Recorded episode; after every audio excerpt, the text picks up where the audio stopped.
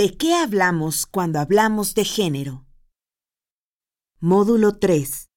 Aplicación de la perspectiva de género en los debates políticos. Sesión de preguntas. Primera parte. ¿Cuál es la diferencia entre el afidamento y la sororidad? Y si usted cree que debamos renombrar el feminismo por otro más amplio.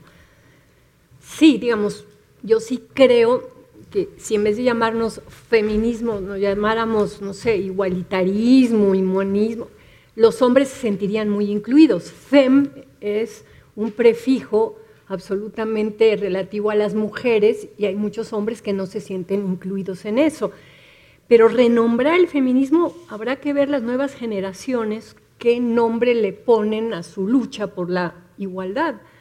Y la diferencia entre afidamento y sororidad la primera vez que se habla de sororidades en los 70 en Estados Unidos, ¿no? el sisterhood famoso era de todas somos hermanas. Entonces, claro, si todas somos hermanas, es parte de esta lógica de todas nos queremos. Y digo, no me parece mal, pero yo hay feministas que no las siento que sean mis hermanas, con quienes yo tengo grandes diferencias políticas, pero que soy capaz de reconocer que algunas son mejores que yo en ciertas cosas, que puedo pactar y hacer una alianza la palabra sororidad tuvo una razón de ser en los setentas. Y después, cuando se vio que no bastaba el que nos sintiéramos hermanas porque había broncas entre nosotras, porque había diferencias que se tenían que verbalizar y, y, poner encima de la mesa, me interesó más el afidamento por el tema de reconocer las diferencias y reconocer que nos necesitamos.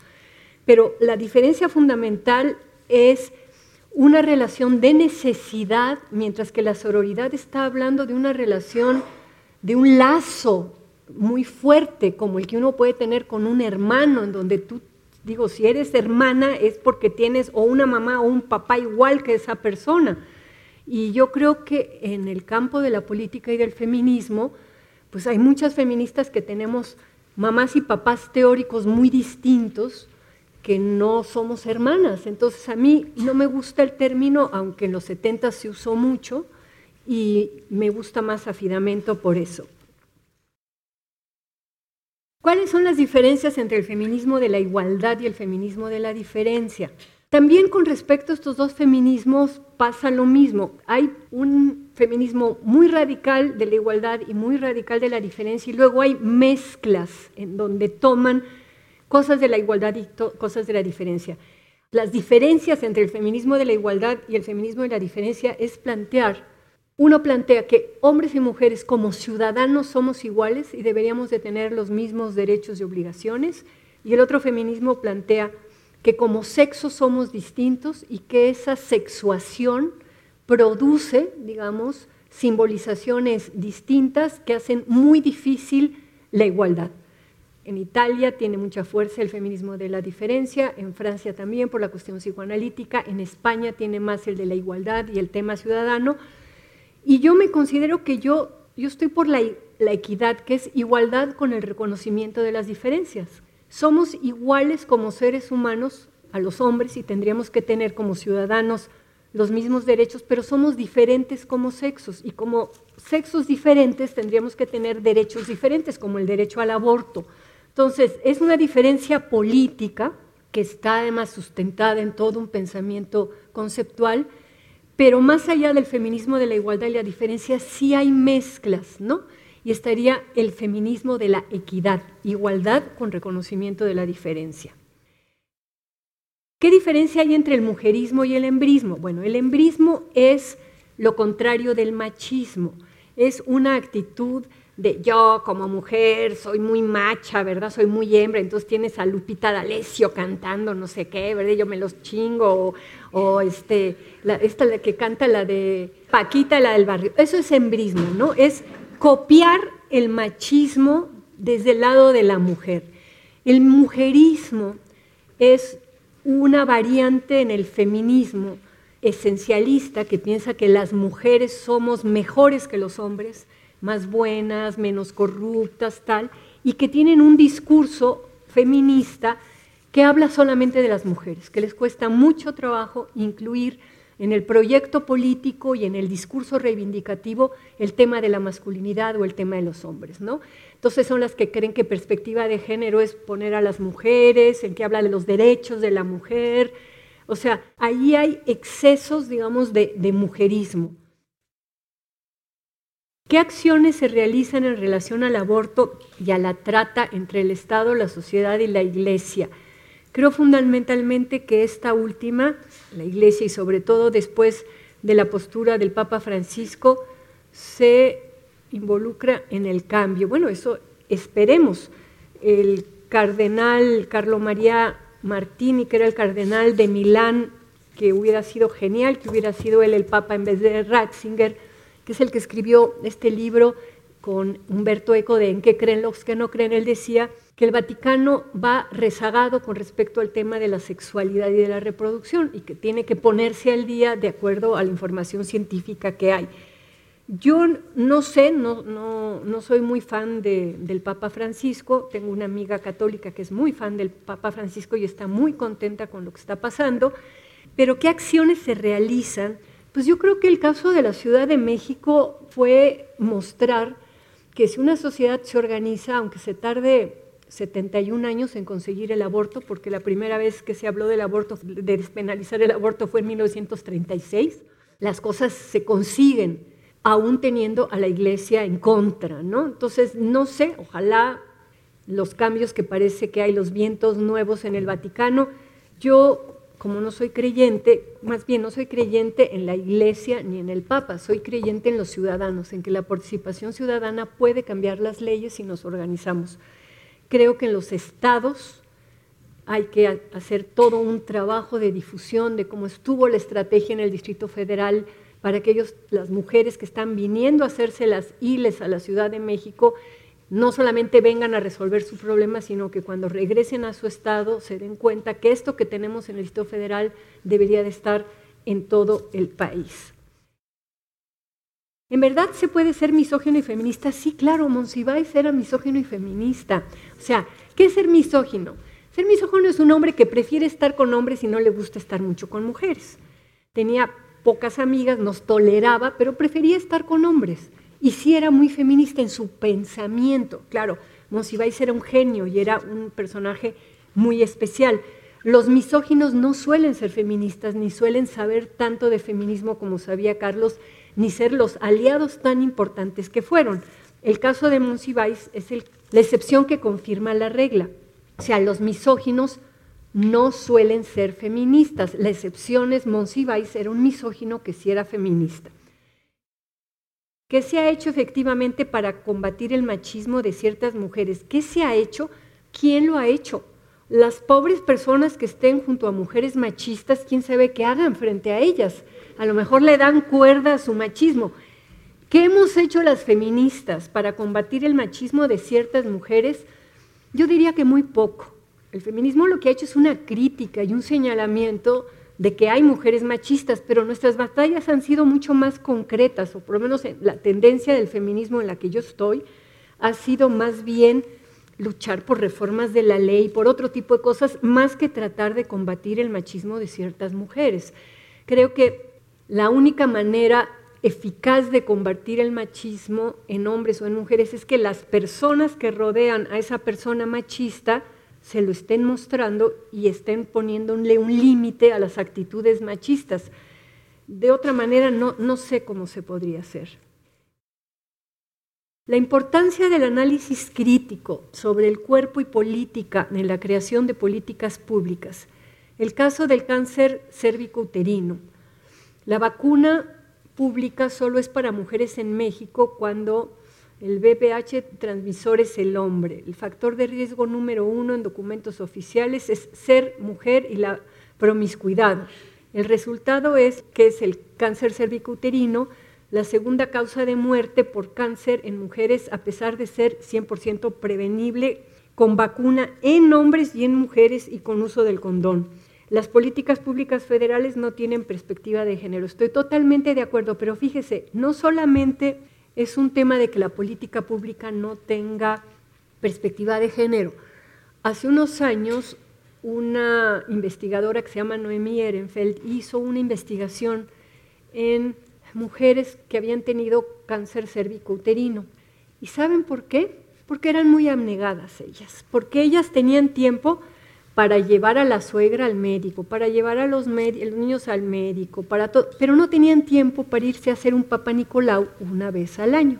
Yo no sé cuántas de las mujeres aquí presentes en este auditorio van una vez al año a hacerse su papá Nicolau, pero esta actitud de muchas mujeres de yo me ocupo de la familia, pero no tengo tiempo para yo ir al médico, es uno de los elementos culturales, más allá de que la política pública está mal, en donde las mujeres no se cuidan, porque anteponen el cuidado de los otros a su propio cuidado. Hay un tema ahí con el amor propio y con el que no le dan importancia y una visión como naturalista, ¿no? De bueno, pues no tengo nada y como tengo relaciones solamente con mi marido, pues no, sé si él coge por ahí o no coge, ¿verdad? Pero pues yo estoy limpia y sana y a mí no me va a pasar nada. Entonces una mezcla de omnipotencia, por un lado, a mí no me va a pasar nada, y por el otro lado, esta cosa de antepongo todo antes de yo ocuparme, pero sí comparto mucho este comentario.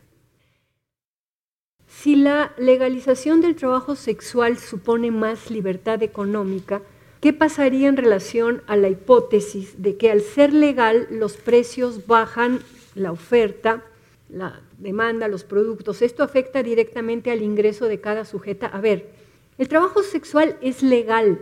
Lo que hay que hacer es legalizar formas distintas de organización del trabajo. En este momento, si cualquiera de nosotras nos quisiéramos parar en una esquina para conseguir un cliente, a los pocos minutos quienes manejan el territorio iban a venir, ¿y tú con quién trabajas? ¿Y en qué grupo estás? Las mujeres no pueden trabajar solas. Entonces, lo que hay que legalizar son formas del trabajo sexual que se pueda hacer además en departamentos. Hay muchísimos ejemplos de cómo lo han hecho otros países. En Italia, por ejemplo, cada edificio de departamentos tiene un porcentaje de departamentos en donde se puede dar servicio sexual. ¿no? Y tienen que cumplir ciertas reglas, ¿no? De pues, no armar mucho escándalo, no los borrachos, esto, lo otro. Hay muchísimas formas de organizar el trabajo sexual que no sea estar parada en la calle, que además genera problemas de todo tipo. Si al ser legal los precios bajarían, los precios están bajando porque ahora ya muchas mujeres cogen, antes los hombres solamente tenían la opción, hace muchos años, de o se casaban, ¿verdad?, con mujeres vírgenes o iban al burdel. En la medida en que hubo liberación sexual y muchas chavas empezaron a tener relaciones sexuales, que no son trabajadoras sexuales, pues el mercado ha cambiado. De todas maneras, hay un mercado, aunque se ha ido reduciendo, porque hay nuevas opciones, los juguetes sexuales, el sexo telefónico, muchísimas cosas. Entonces, hay cambios en la oferta y en la demanda. Ahora esta especialización que hay con las escorts, por ejemplo, que no había hace 40 o 50 años, ¿no?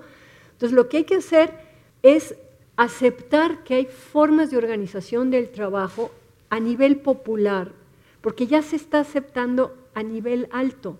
O sea, las que están consiguiendo clientes por internet o con estas agencias y que no están sufriendo los operativos, ¿verdad? es una población distinta que la que trabaja en la calle o que la que trabaja en antros.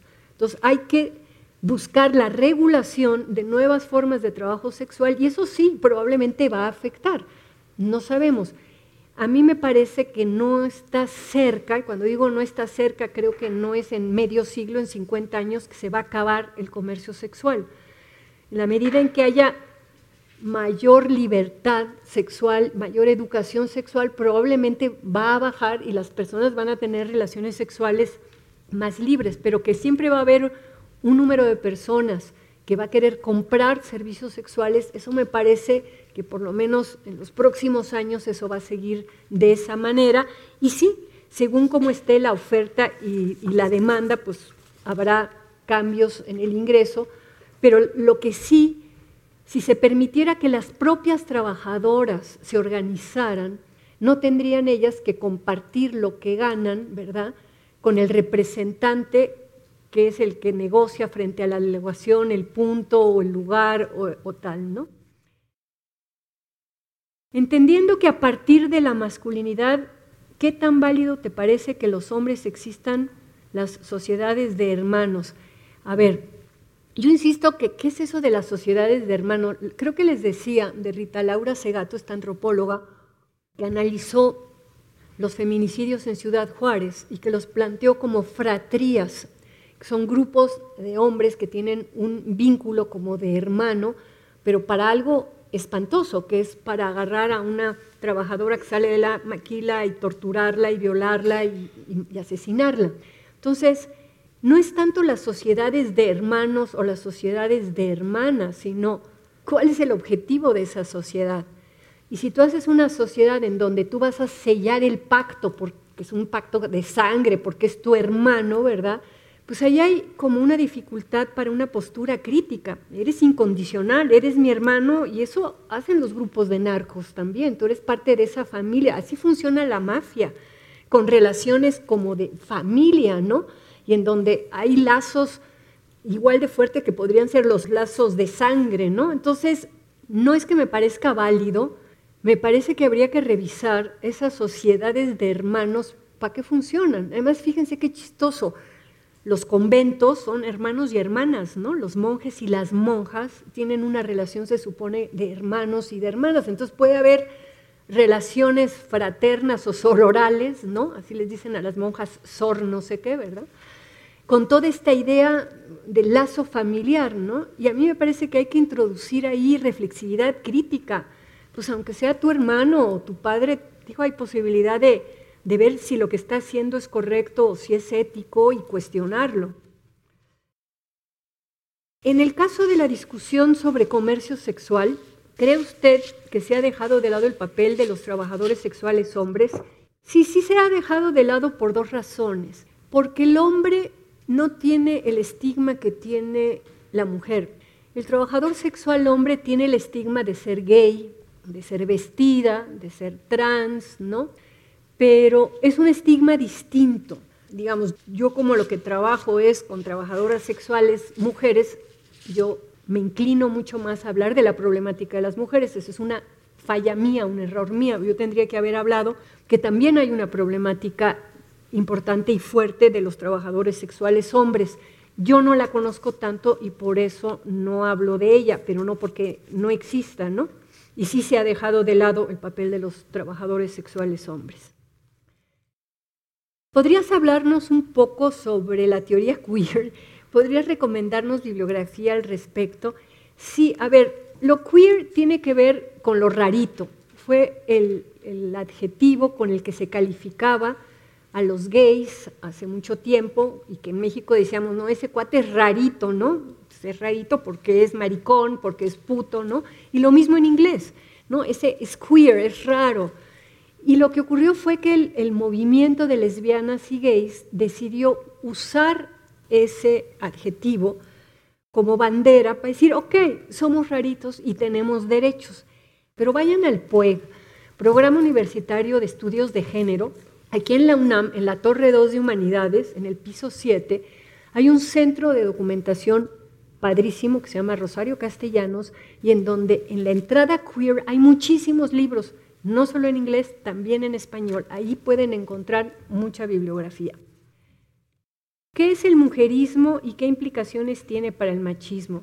El mujerismo no sé si tiene implicaciones para el machismo, en el, el embrismo lo tendría, pero el mujerismo es hablar todo el tiempo de la problemática de las mujeres, centrarse solamente en la problemática de las mujeres, y eso le hace a veces el juego al machismo porque mucho del discurso mujerista es un discurso victimista y el machismo le encanta que las mujeres seamos víctimas porque entonces así nos protegen.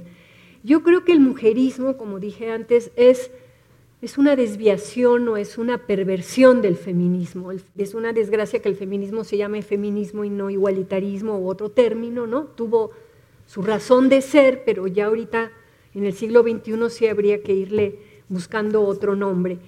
Muchas de las feministas, amigas mías, son mujeristas, tengo grandes discusiones con ellas sobre el mujerismo y creo que las implicaciones políticas que tiene es que nada más estás viendo un lado del problema. Somos hombres y mujeres y quimeras maravillosas también, y no vemos, no vemos toda esa diversidad, ¿no? Esa es la implicación que yo le veo. ¿Cómo se puede ser feminista y misógino a la vez? Bueno, ya la contesté que eso solamente Monsiváis. Hay un libro de Monsiváis que se llama Misógino Feminista. Cuando yo hacía la revista Debate Feminista, en la parte final poníamos la lista de los autores y le decíamos a los autores que se definieran, ¿no? Entonces, por ejemplo, Liliana Felipe, que es música, puso agricultora y música porque le encanta sembrar cositas, ¿no? Y Monsiváis puso misógino feminista. Entonces ahí ya se le quedó que él mismo se llamaba así, pero evidentemente que la mayoría de los misóginos no tienen idea del feminismo y lo deshacen. Ahora, los hombres pueden ser feministas, sí, algunos sí pueden ser feministas, si el feminismo se entiende como una posición política, como un pensamiento. El mujerismo dice que no, que solo las mujeres pueden ser feministas. ¿Ven? Ahí hay una diferencia. ¿Qué significa ser una feminista radical? Esta es una pregunta que tengo que separar en dos. Una cosa es ser radical, que es ir a la raíz del asunto, y otra cosa es la que se ponen y dicen yo soy feminista radical y a veces son antihombres, por ejemplo, y se llaman feministas radicales. Entonces son dos cosas. Una cosa es si tú entiendes radical como ir a la raíz del asunto, y la otra es que hay muchos grupos que se han puesto el calificativo de radical para distinguirse de lo que somos nosotras, las feministas reformistas que estamos luchando por reformas, por ejemplo. Las feministas radicales lo que quieren es cambiar la cultura totalmente. Y al cambiar la cultura están en contra de muchas cosas y en general no hacen intervenciones políticas como reformar una ley y conseguir y mover y ese tipo de cosas. Entonces esa sería como la, la diferencia, creo yo que las feministas radicales no quieren usar los instrumentos que te da el propio sistema porque están en contra del sistema y creen que la manera de transformar el sistema es saliéndote del sistema y buscando otros caminos. Entonces hay caminos padrísimos, hay feministas radicales que son artistas y que han hecho cosas preciosas, hay otras que se encierran a vivir como en sus comunidades, ¿no?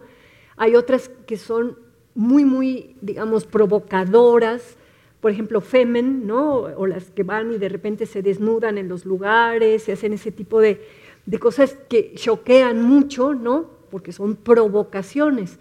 Pero en términos generales, yo creo que incluso dentro del reformismo hay quienes son radicales porque van a la raíz del problema. Para mí la raíz del problema es cómo se simboliza la diferencia sexual cómo hay un contrato sexual y un modo de producción que lo acompaña. Entonces, si tú estás viendo eso, puedes llegar a ser una feminista radical, digamos, sin necesidad de salirte del sistema, sino dentro del sistema tratando de hacer cosas. Pero básicamente es eso, ¿no?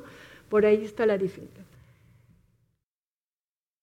Puede ampliar sobre los costos de la virilidad. Bueno, eso estuvo en otra de las clases, pero el costo de la virilidad para los hombres es seguir ese mandato que dice que el hombre tiene que ser feo, fuerte y formal, que tiene que ser el proveedor, que tiene que ser el que se ocupe de la defensa, que no debe de demostrar miedo, que puede ser siempre arriesgándose, ¿no? Y que acepta todas esas ideas. Entonces, eso lleva a veces a extremos. Si tú tienes una situación como la que estamos viviendo del neoliberalismo, con la necropolítica, con la droga, con todo eso, pues vas a encontrar a muchísimos hombres que el único trabajo que consiguen en este rollo del desempleo es ser sicarios, ser secuestradores, ser policías, ser soldados, ¿no? Y que en esos trabajos eh, la virilidad va a ser no tengas miedo, puedes matar a estos, incluso de formas tremendas como decapitarlos o desollarlos, ¿no? Es decir, los policías que entregaron a los chavos de Ayotzinapa al cártel de los Guerreros Unidos, ¿verdad? Y los propios Guerreros Unidos que desaparecen a esos chavos, son un exceso de virilidad. No hubo ninguno que se tentara el corazón y que dijera, pero ¿cómo, no? El problema es que en el sistema que estamos, sistema socioeconómico, político, la virilidad y sus excesos está llevando a los hombres a hacer una serie de barbaridades. Las mujeres hacen otro tipo de barbaridades. La abnegación femenina hace otro tipo de problemáticas, no estas. y cuando las mujeres ocupan esos lugares y son soldadas y son policías, también pueden llegar a ser estas cuestiones de la virilidad, porque es un mandato que no pasa por qué cuerpo tienes, sino por qué lugar social ocupas. ¿Cuáles son las formas de discriminación que sufren los homosexuales y las lesbianas? Muchísimas. Hay discriminación laboral, hay discriminación ciudadana, hay discriminación familiar. Estamos en una sociedad en donde se sigue viendo como raritos a las lesbianas y a los homosexuales, evidentemente que va a haber mucha discriminación.